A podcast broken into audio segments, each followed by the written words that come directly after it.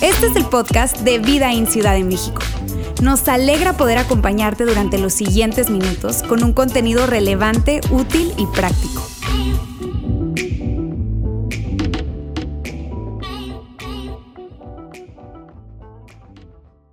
¿Cómo están?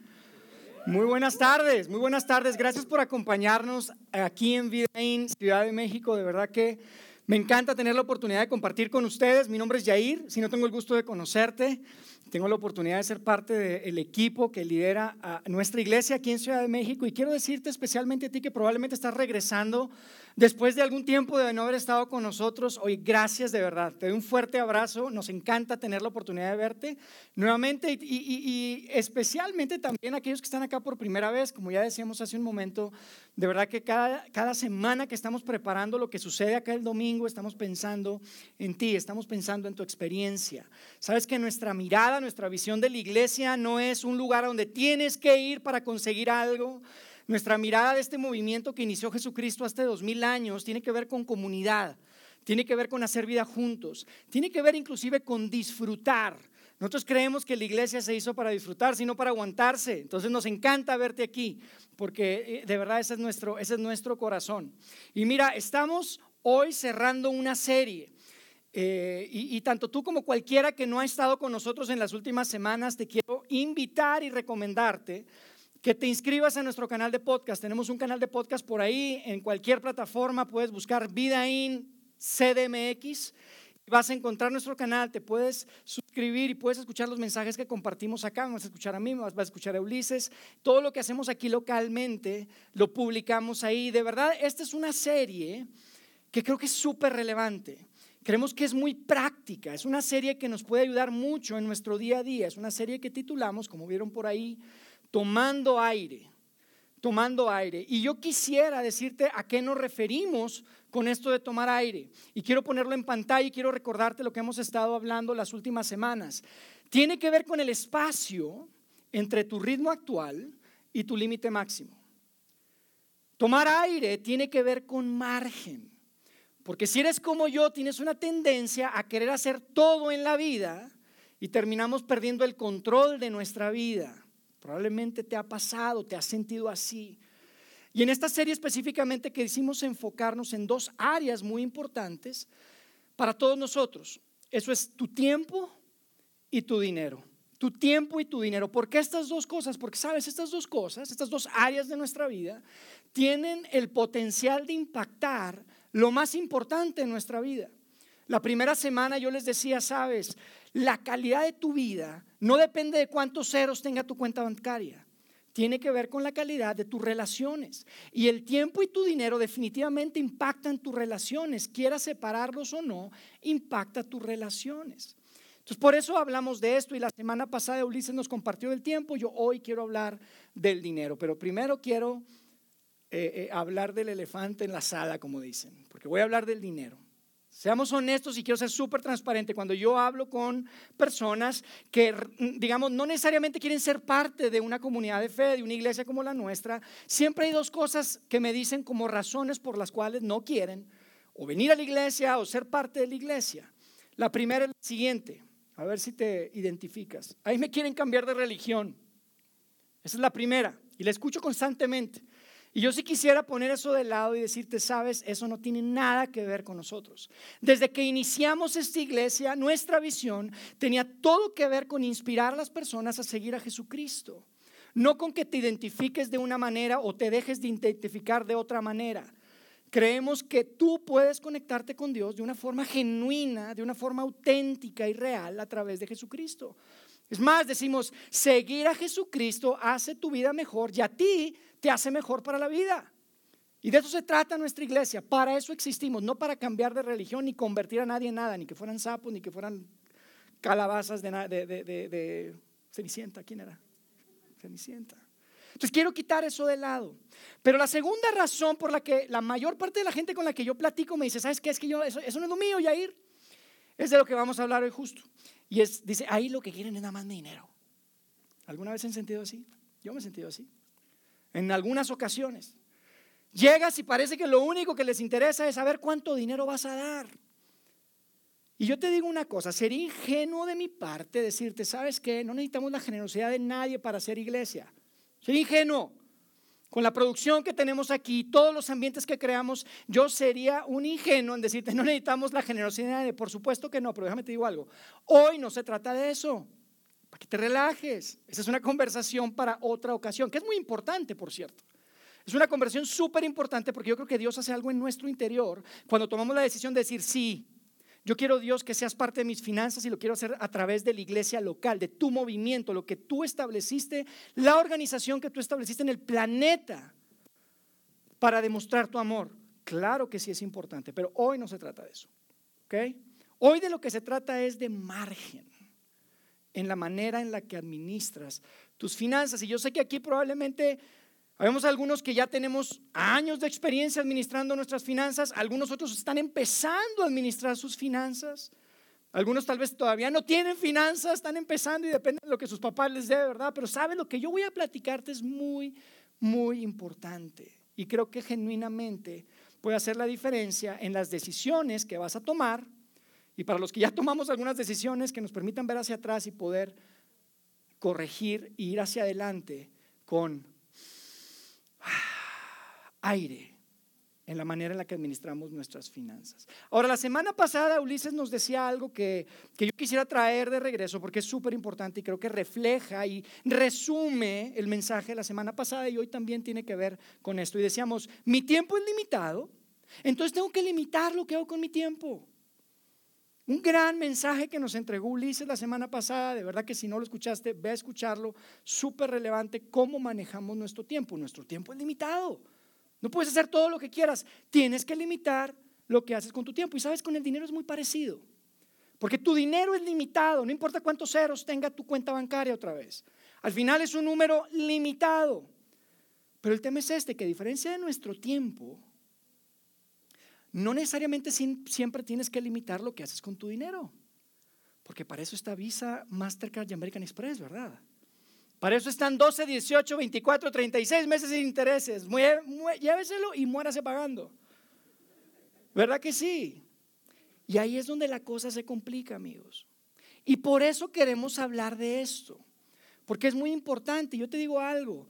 Independientemente de dónde estés hoy parado en tu camino de fe, en tu experiencia de fe, si eres cristiano, católico, judío, ateo, lo que sea, lo que yo voy a compartir contigo hoy funciona. Quiero que sea muy práctico lo que voy a compartir contigo y si tú quieres, lo puedes poner en práctica, lo puedes aplicar a tu vida y funciona. Pero si tú te consideras un seguidor de Jesús, tú dices, sabes que yo soy cristiano, yo soy católico, yo soy seguidor de Jesús, uy, es demasiado importante lo que yo voy a compartir contigo.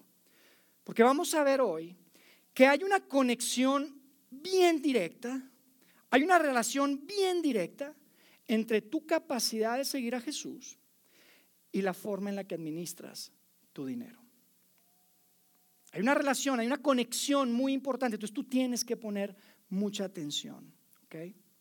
Ahora, lo que yo quiero hacer es empezar con lo siguiente. Voy a poner una frase por ahí en la pantalla que nunca has escuchado probablemente.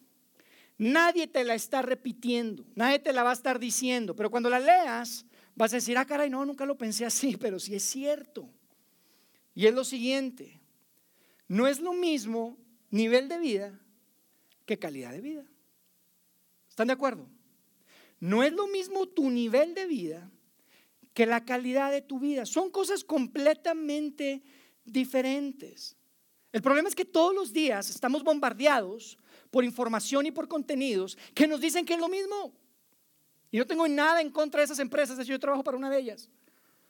Y te están convenciendo y te están diciendo y de alguna manera nos confundimos y creemos una mentira que es exactamente lo mismo nivel de vida que calidad de vida.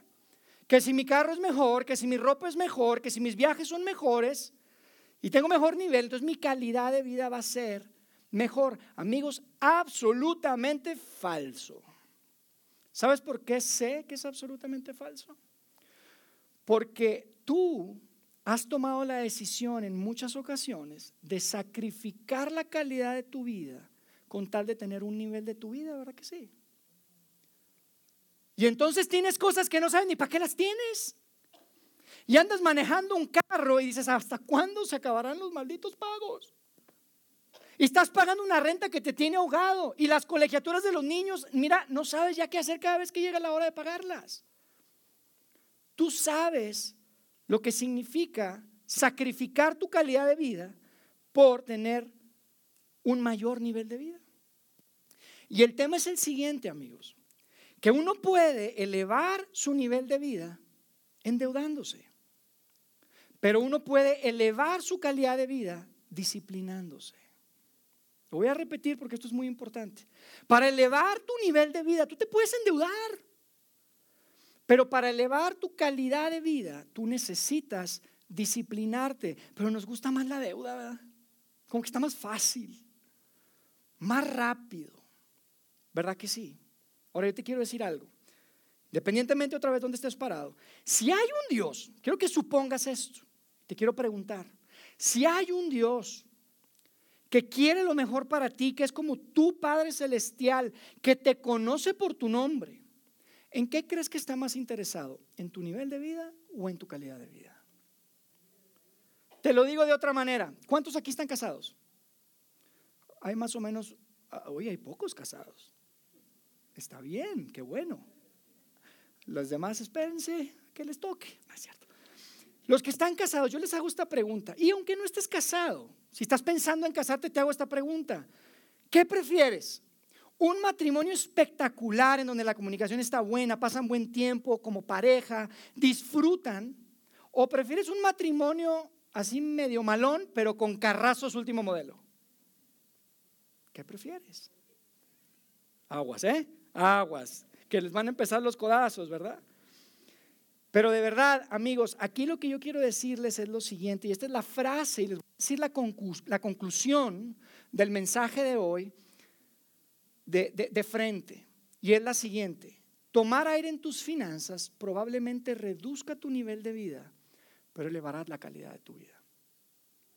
Cuando hablamos de tomar aire, espacio para respirar, espacio para tomar aire, probablemente reduzca tu nivel, pero va a elevar la calidad de tu vida.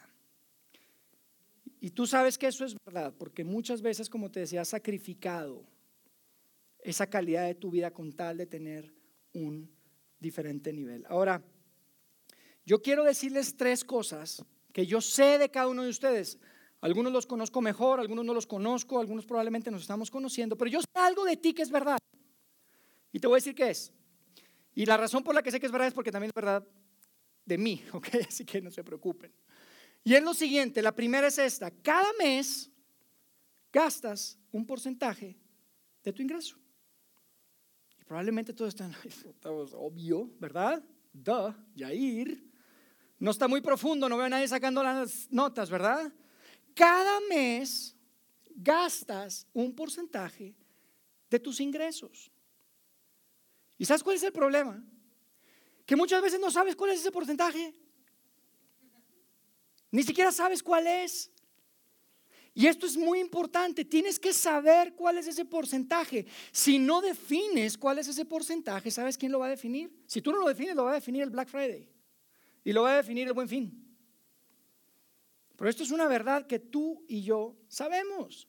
Su número. Segunda cosa que sé de ti. La segunda es que si ganaras un poquito más, sería suficiente. ¿Verdad que sí? ¿Verdad que pensamos así? Es un poquito más, la cosa está tan apretada, ir. Es un poquito más lo que necesito. Todos pensamos así. ¿Y sabes cuál es la tercera? Que pensabas exactamente igual, igual que cuando ganabas la mitad de lo que ganas hoy. ¿Verdad que sí? Cada mes vives con un porcentaje de tu ingreso. Si tuvieras un poquito más sería suficiente. La vida se resolvería, los problemas se desaparecerían. Pues la verdad es que pensabas exactamente igual cuando ganabas la mitad de lo que ganas hoy. Yo creo que si tú pudieras pensar hace 10, 15 años, ir hacia atrás, si tú ya tienes experiencia administrando tus finanzas, y hace 15 años alguien te hubiera dicho, oye, ¿qué crees?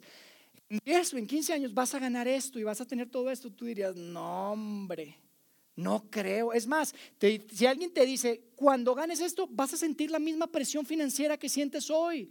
Tú dirías, no, hombre, por favor, con que ganara 5 mil pesos más. Si yo ganara 10 mil pesos más y me dieran prestaciones como quiero, no habría ningún problema en mi vida financiera. Y siempre pensamos así. Hoy probablemente tienes lo que anhelaste hace 5, hace 10 años y te sientes igual de apretado. Por eso es tan importante, amigos. Eso es a lo que yo llamo vivir sin margen y sin espacio para tomar aire. Y eso no va a cambiar a menos que cambies. Esas tres cosas que sé de ti no van a cambiar a menos que cambies. mira, yo quiero hacer esto súper práctico. Yo sé que muchos de ustedes son más visuales, entonces lo que quiero hacer es mostrarle unas gráficas, ¿ok? Para hacerlo así súper claro de lo que estoy hablando. Es algo muy sencillo, no es algo muy profundo, pero yo quiero que estemos todos en el mismo canal. Entonces, les quiero decir de qué se trata esta gráfica. Vamos a ponerla ahí. Tiene dos ejes. El eje horizontal representa el tiempo, el eje vertical representa tus ingresos. Y a través del tiempo, normalmente, ¿ok? Tus ingresos se ven más o menos así van subiendo de izquierda a derecha. Y aunque tú digas, no, Yair, espérate, tú no sabes, no sabes cuántos años que no me han aumentado el sueldo. A ver, las diferencias no tienen que ser muchos miles de pesos, tal vez son mil pesos en el tiempo que tú quieras, de menos a más, pero el caso es que en una situación normal, a través del tiempo, tu ingreso va subiendo, ¿verdad que sí? Normalmente. Ahora, lo que vamos a mostrar en la siguiente gráfica es que tus, en un mundo ideal, tus gastos se deberían de ver así. Es un mundo ideal, ¿ok? En donde tu gasto está por debajo de tu ingreso.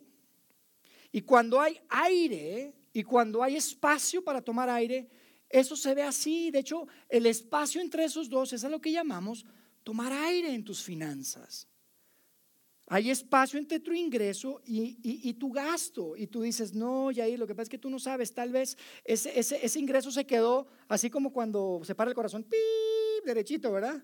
A veces puede pasar eso, pero siempre y cuando tu gasto esté por debajo de tu ingreso, vas a tener espacio.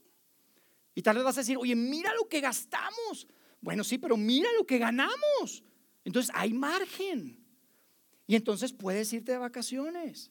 Y entonces puedes pagar la universidad. Así es como funciona. Ahora, yo quiero mostrarles una, una, este, una siguiente gráfica. Pero ¿a poco no? Antes de mostrar la gráfica, todos queremos eso, ¿sí o no? Todos queremos eso. Seas católico, judío, protestante, blanco, amarillo, rojo, casado, soltero, con hijos, sin hijos, todos queremos eso. ¿Sabes por qué queremos eso? Porque te llevas mejor con tu pareja. Porque puedes descansar. Porque puedes ser generoso. Todos, amigos, deberíamos de hacer lo que sea para vivir así en nuestras finanzas, siempre y cuando sea legal, ¿ok? Siempre y cuando sea legal, todos deberíamos de hacer lo que sea necesario y esté en nuestras manos para vivir así. Ahora, la verdad es que la mayoría de nosotros vivimos de la siguiente manera. Y vamos a poner la siguiente gráfica, por favor. Ah, caray, así vivimos, ¿verdad? Nuestro ingreso define nuestro gasto. Si gano 10, gasto 10. Si gano 20, gasto 20. Si gano 50, gasto 50. Si gano 100, a gastar se ha dicho. Porque hay que acabárselo. Aparentemente eso es como que la, la naturaleza de la manera en la que manejamos nuestras finanzas. Y yo, fíjate, te voy a decir algo que si tú estás aquí, tal vez estás empezando en tu carrera profesional o tal vez tienes mucho tiempo en tu, en tu, en tu trabajo, yo te voy a decir algo. ¿Sabías que si tú sientes presión financiera ganando 10, 15 o 20 mil pesos, vas a sentir la misma presión financiera si ganaras 200 mil y te gastas 200 mil? Es exactamente lo mismo, de hecho hasta más. Hay gente que dice, no, yo no puedo creer que alguien gane 100, 200 mil pesos y que tenga presión financiera.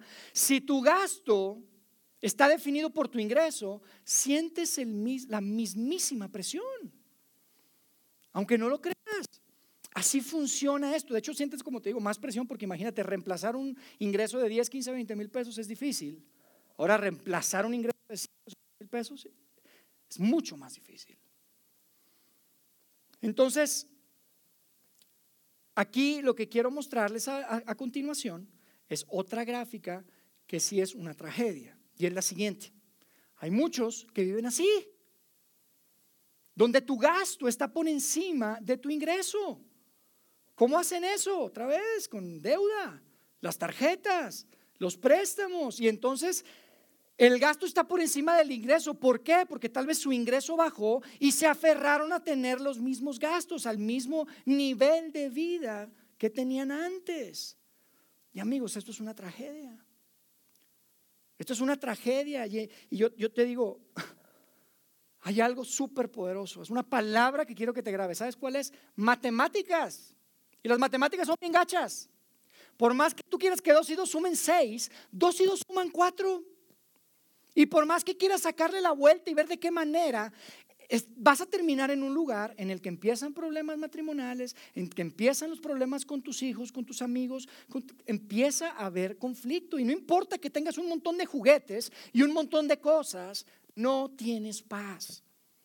Nadie debería vivir así, ¿ok? Nadie debería vivir. Ahora quiero que regresemos a la gráfica anterior, que es donde creo que la mayoría típicamente estamos viviendo, donde tu ingreso define tu gasto. Te digo qué significa esto y qué va a suceder si tú vives sin espacio para tomar aire. Lo que va a suceder es que te vas a convertir en un esclavo. Te vas a convertir en un esclavo. Un esclavo de las tarjetas, un esclavo del banco. Y ellos no quieren ser tu amo, ¿ok? No quieren ser dueños de ti. Créeme, ellos están para dar un servicio y que, y que, tú te faciliten la vida. Pero cuando vives así, terminan odiándose. Tú los odias a ellos, ellos te odian a ti, te llaman, te mandan mensajes, te mandan notificaciones y ni siquiera te conoces, te conocen. Eres un número. Eres simplemente un número para esas personas. Y eres un esclavo. Es un esclavo porque por más que quieres tener tranquilidad, no estás tranquilo y andas preocupado y quieres hacer cosas, pero no puedes. Oye, nos vamos de vacaciones. No, no, no podemos, manito, ya no podemos. Oye, papá, ¿puedo cambiar los zapatos? No, ahorita no podemos. Oye, ¿podemos ir a hacer? No, no podemos. No puedes hacer nada. Si estás viviendo con un ingreso que define tus gastos y tal vez tú dices, ¿sabes qué, Yair? Tú no sabes mi historia. Lo que pasa es que el dólar, Yair. Lo que pasa es que el gobierno lo que pasa es que tú no sabes mi jefe o el negocio o lo que pasó. Y mira, probablemente todas esas cosas tengan algo que ver, pero nada puede sustituir las decisiones que tú has tomado en tu vida financiera. Están muy calladitos hoy. Y todavía no llegamos a la Biblia, pero vamos a empezar, vamos a quiero quiero quiero enseñarles algo y por qué es tan importante esto, porque esto, amigos, es sumamente importante. Y de verdad yo quiero que podamos convertirnos en un grupo de personas, comunidad, familia, que podamos tener aire en nuestras finanzas, en la manera en la que manejamos nuestros dineros por las implicaciones que tiene en nuestra vida, inclusive espiritual. Amigos, eso es tan importante que la Biblia lo repite constantemente. Esta colección de libros, de cartas que tenemos en el Nuevo Testamento, tenemos por lo menos 38 parábolas que Jesús enseñó, que compartió con su gente, algunas con su gente, algunas con, con este, multitudes. Pero de esas 38 parábolas que quedaron registradas, ¿sabían que 12 hablan del dinero? Más del 30% hablan del dinero. Esto es sumamente importante. Y yo quiero que veamos un solo verso el día de hoy. Es un verso que, describe algo que Jesús dijo, que deja registrado algo que Jesús dijo justo después de una de estas parábolas en las que estaba hablando del dinero. Está en Lucas capítulo 16.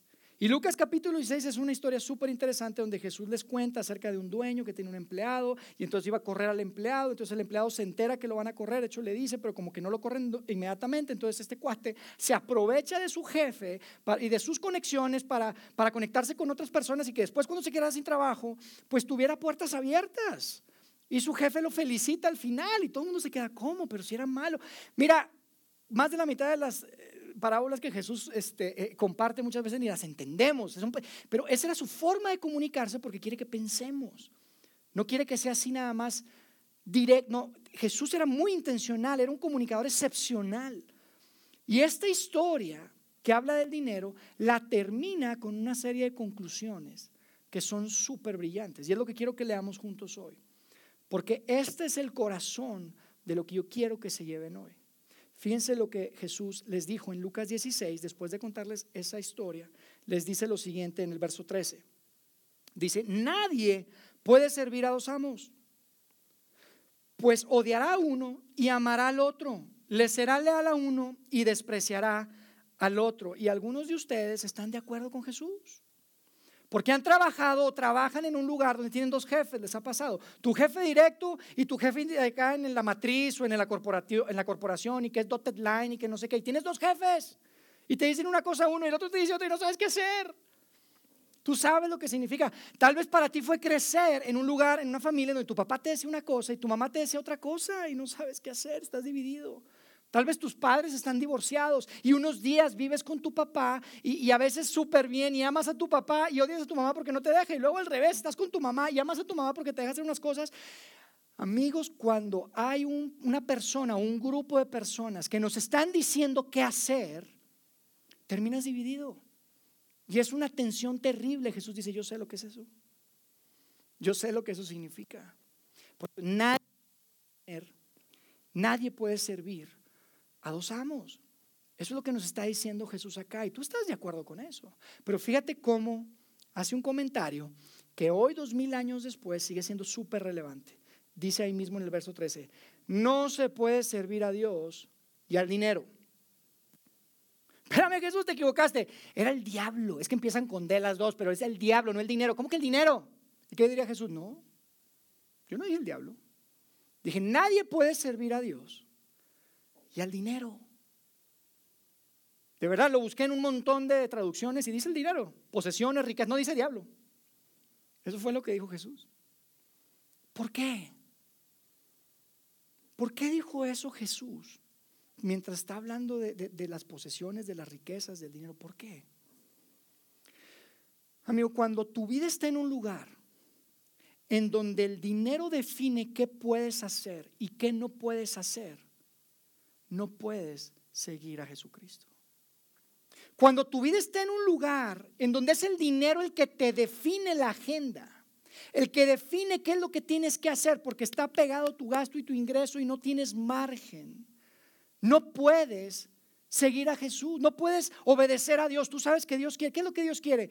Que, atiendas a otras personas, que inviertas en otras personas, que ames a otras personas, que pases más tiempo con tu familia, que cuides de tu relación. No puedes, porque estás atrapado en un lugar, financieramente hablando, en el que no hay espacio para tomar aire. Amigos, es clarísimo cuando tú lees las páginas del Nuevo Testamento que la enseñanza central es hey, no se trata de ti, tu familia nada más. No se trata de ti, tu familia nada más. Se trata de otros. Y escuchamos esta frase constantemente, los unos a los otros, los unos a los otros, los unos a los otros. Ámense unos a los otros, cuídense unos a los otros, protéjanse unos a los otros, inviertan en los otros, tomen las cargas de otros. Cuando tu vida está en un lugar en donde el dinero define qué puedes hacer y qué no puedes hacer, eso de los otros, eso del prójimo, no lo puedes hacer. ¿Están de acuerdo? No lo puedes hacer porque sabes que todo se trata de ti. Y no es que seas egoísta, me puedes decir, ya, realmente quiero ser generoso, realmente sí quiero dar, realmente sí quiero amar, nada más que no puedo, tiene que tratarse de mí. Caíste en una mentira, caíste en una trampa. Estás manejando tus finanzas de una manera en la que no tienes espacio para tomar aire. Y no puedes ser un genuino seguidor de Jesús porque no puedes obedecer lo que ya sabes que tienes que hacer, aunque de corazón quieras. No lo puedes hacer. Por eso es tan importante, amigos. Y yo lo que quiero hacer es cerrar con lo siguiente, porque quiero ser súper práctico súper práctico y quiero darte cinco pasos. Y yo sé que a veces la vida no anda uno pensando cuál es el paso que sigue. La vida es la vida, ¿verdad? Es orgánica, pero quiero darte cinco pasos. Son súper simples, no son nada profundos. Y otra vez, si tú estás explorando tu fe, no crees en Dios, tienes muchas dudas, Esto sirve, ¿eh? funciona, lo puedes aplicar. Pero si tú eres un seguidor de Jesús, te consideras un seguidor de Jesús, esto es un mandato, amigos. Porque no podemos vivir nuestra vida sin espacio para tomar aire en nuestras finanzas. Así que quiero ponerles cinco, cinco cosas que vamos a ir conversando de forma bien rápida. La primera es la siguiente. Hay que decidir. Qué profundo, ir. No, en serio. Tienes que tomar la decisión. Porque esto de ser ordenado en tus finanzas no es una ciencia así súper compleja, no. Tú ya sabes lo que tienes que hacer. Solo tienes que tomar la decisión. Es como hacer ejercicio. Yo nunca he escuchado a alguien que diga, no, lo que pasa es que, mira, no sé cómo caminar en el parque, se me complica, ni que alguien me explique. No, lo que necesitas es disciplina y levantarte y ir y darle. Es igual con el dinero. No es así que digas tú, híjole, Jair, tú no sabes qué es lo que estoy viviendo. Amigo, estoy hablando de tu vida y estoy hablando de la vida de tu familia. Tienes que decidir que vas a hacer esto. Tienes que decidir que tu vida no vives un día más como lo estás viviendo en cuanto a tus finanzas y en la manera que, que administras tu dinero. Si tú eres seguidor de Jesús, tú sabes que Él nos dice que vamos a dar cuentas de las cosas que nos ha entregado. Entonces nosotros tenemos que ser responsables y buenos administradores con lo que Dios nos ha entregado. ¿Tú crees igual que yo, si eres seguidor, de Jesucristo, que todo lo que tenemos lo recibimos de Él? Y vamos a rendir cuentas de eso. Por eso tienes que tomar la decisión. Para muchos amigos, este es el único paso que necesitan hacer. Es lo único que necesitan. Tomar la decisión. ¿Cómo le voy a hacer? Yo sé que eres suficientemente inteligente para descifrarlo, pero ¿sabes qué quiero? Quiero que te enojes lo suficiente por la forma en la que estás viviendo. Quiero que te frustres lo suficiente por la forma en la que estás viviendo, financieramente hablando y que tomes la decisión de cambiar. Ese es el primer paso. El segundo paso es, quiero que establezcas una meta. ¿Una meta cuál? Quiero que en esa gráfica que vimos ahorita, quiero que definas qué porcentaje va a ser ese aire?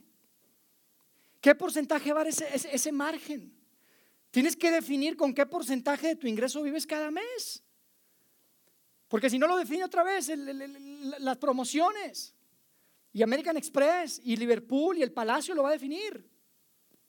Tú tienes que definir, Jair, pero es que tú no sabes dónde estoy parado, no puedo. En un mundo ideal, ponle un número, 5%, 10%, 15, 20% define una meta. De nada te sirve tener un presupuesto si al final nunca lo cumples. Tienes que definir cuál es tu meta, la que vas a establecer ahí como aire, como espacio para tomar aire. Tienes que tener una meta. Número tres, esta está interesante, hay que espiar el dinero. Hay que espiar tu dinero. ¿A qué te refieres con eso, ir ¿Cómo que espiar? Si quiero que sepas a dónde se está yendo tu dinero, hay que estar sabiendo a dónde se está yendo. Tienes que rastrear tu dinero, eso me refiero con espiar tu dinero. Rastréalo, a dónde se está yendo. Porque muchas veces no nos damos cuenta, ¿verdad? Que sí. ya llegó otra vez el pago y no me alcanzó. Es tan común. Tienes que saber a dónde se está yendo tu dinero. Otra vez, de nada sirve un presupuesto si no sabes en qué lo estás gastando. Entonces tienes que espiar tu dinero. Y mi reto para ti aquí, para ser muy práctico, es, quiero que agarres una de esas hojas de, de Google Docs, de Sheets, y que con tu pareja o tú solo, independientemente, pongan ahí tres cosas. Van a poner fecha, descripción y cantidad. Es todo. Y cada peso que salga de tu cuenta de banco, la vas a, la vas a, poner ahí. Quiero que tres meses lo hagas, ¿ok? Todos los días, todos los gastos, todos los pesos, todo va a estar ahí. Y vas a espiar tu dinero y te vas a dar cuenta dónde se está yendo tu dinero. Esto es algo que, que, sabes que mi esposa Karen y yo hicimos desde que nos casamos al inicio. Empezamos a hacerlo. Y yo recuerdo que había unos archivos ahí, no, se pone largo. Y me acuerdo de las noches donde Karen estaba en, su, en la computadora y tenía un bonchezote así de tickets. Y yo, ay, me daba así como cosa y decía, ya no, ya no hay que hacerlo. Y ¿saben qué? Lo hacemos periódicamente. No siempre, pero lo hacemos periódicamente. De hecho, acabamos de comprometernos que lo vamos a hacer en los próximos tres meses. ¿Sabes por qué? Nada más para decirles a ustedes que lo hagan y poder tener la autoridad moral de decirle, yo lo estoy haciendo. No necesito hacerlo. En este momento Dios ha bendecido nuestra vida tal grado. No necesito saber exactamente cada peso. Es que aquí fue el viene, viene, aquí fue la gasolina, aquí fue todo, el chicle, todo está ahí apuntado. Quiero que espíes tu dinero por tres meses. De esa manera vas a saber a dónde se está yendo tu dinero siempre y puedes tomar una acción. ¿Cuál acción? La que sigue. La que sigue es reduce tus gastos. Y yo sé que a nadie nos gusta reducir nuestros gastos. No está muy divertido, ¿verdad? Muchos están pensando, ¿por qué me invitaron hoy? Esta charla no me está gustando, pero hay que reducir tus gastos. Amigos, este es un buen consejo, seas cristiano o no. Pero si eres cristiano, si eres, si eres seguidor de Jesús, tú tienes que obedecer hacer esto. Porque tu vida refleja tu Salvador. Debe reflejar cómo es tu Salvador. Entonces hay que reducir tus gastos. Yo te voy a decir una frase con la que quiero que te lleves para que te ayude a reducir tus gastos. Cada vez que veas algo, vas a decir, es mejor decir lo quiero que decir lo debo. ¿Ok? Es mejor decir, quiero ese carro a decir, debo ese carro. Es mejor decir, quiero esa bolsa a decir, debo esa bolsa. Es mejor decir, quisiera esas vacaciones a debo esas vacaciones. Es mejor decir, lo quiero que lo debo. Entonces te decides, que es lo más importante, estableces una meta, espías tu dinero y por tres meses quiero que todos tengan un registro de qué están gastando cada peso Cuatro, van a reducir sus gastos después de ver, para eso espías tu dinero, porque ahí te vas a dar cuenta, órale, ¿ya viste todo lo que gastamos en el Starbucks este mes? Sale un montón. Oye, es que salimos más veces de las que pensábamos. Oye, es que el súper, oye, ¿a poco el súper? Sí, el súper, así pasa. Y van a decir, ah, mira, entonces reduces tus gastos. Y quinto y último punto, paga tus deudas. Esto es tan importante. Paga tus deudas. Y yo les digo algo, yo no soy financiero, ¿ok? Yo no soy un experto en todo este tema, así que lo que les quiero decir es, les quiero recomendar un libro. Es un libro que te va a ayudar a resolver tu deuda. El libro lo vamos a poner ahí, se llama La transformación total de su dinero por Dave Ramsey. ¿Alguno lo ha leído? ¿Lo ha escuchado? ¿Algunos por ahí? Buen libro. Ya no tengo dinero para comprar un libro. Bueno, mira, se van al Gandhi más cercano, y con ese telefonito que tienen, que todos tienen telefonito, se van al capítulo 7. Le toman foto a las ojos. En el capítulo 7 está la estrategia de bola de nieve de cómo eliminar su deuda. Y una vez que eliminen su deuda, van y compran el, libro, ¿ok? No nada más trata de estarle tomando foto ahí. Pero de verdad, necesitamos salir de deudas. Y ahí pensé que esto era una iglesia y que hablaban de cosas. Oye, oye, oye, Amigos, esto es serio. Esto es importante. Este es un tema espiritual. Escucha lo que te digo. Por eso Jesús habló tanto del dinero. Por eso en la Biblia se habla más del dinero que del cielo y del infierno juntos. Porque es un tema espiritual. Y si tú quieres como yo seguir a Jesús y obedecerle, Tú tienes que tener espacio para tomar aire en tus finanzas. De otra manera, lo que va a definir qué puedes hacer y qué no puedes hacer va a ser los pagos que tienes que hacer, el pago del auto, el pago de la renta, el pago de la colegiatura, el pago de las deudas. No puedes seguir a Jesús. Y quieres de todo tu corazón, pero no puedes seguir a Jesús si primero no tomamos aire para respirar en nuestras finanzas. Amigos, en mi corazón y en su corazón hay una competencia. Hay una competencia y está ruda. ¿Y saben cuál es la competencia? Entre Dios y el dinero. No es entre Dios y el diablo, es entre Dios y el dinero. Tú define quién va a ganar esa competencia. Tienes que decidir quién va a ganar esa competencia. Porque yo te digo algo, Jesucristo vino a nuestro planeta para morir por ti, no solamente para ser tu Salvador y que cuando mueras tengas la esperanza de una vida eterna y de irnos al cielo. Jesús vino a la tierra para morir a su vida por ti porque quiere ser tu Señor, no solamente tu Salvador. Él quiere ser tu Señor. Y eso significa seguirle. No significa un punto de referencia, significa el contexto bajo el que vivimos toda nuestra vida. Todo lo que hacemos debe ser visto a través del filtro de un Salvador que no solamente nos salva, sino que quiere ser nuestro Señor. Así que recuerda, tomar en tus finanzas probablemente reduzca tu nivel de vida, pero va a elevar la calidad de tu vida.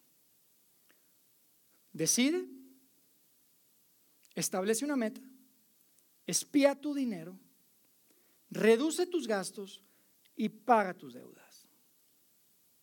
Decide, vamos a decir todos decide a las tres, ¿sí? Una, dos, tres, decide.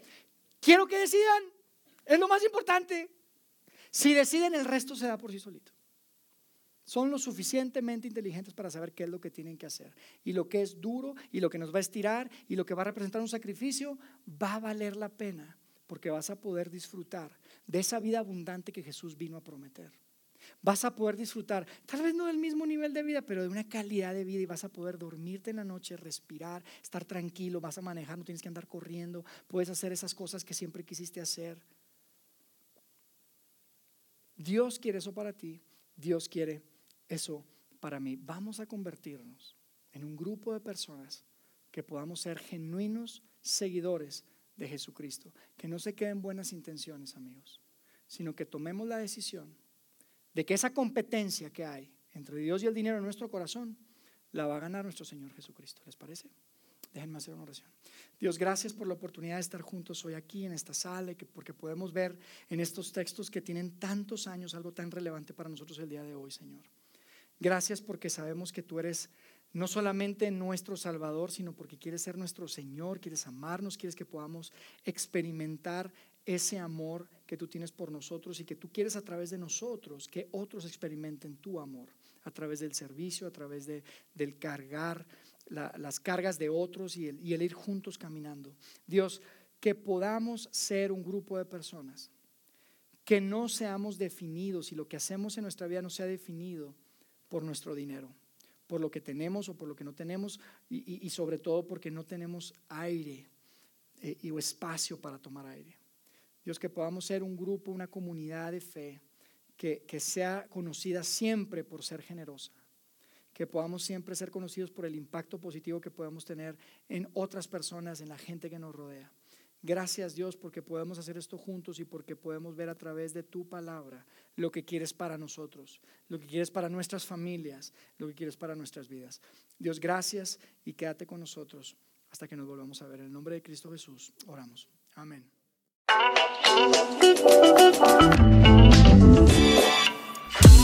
Sigue conectado a los contenidos de Vida en Ciudad de México a través de nuestro sitio web y de las redes sociales. Muy pronto estaremos de vuelta con un nuevo episodio.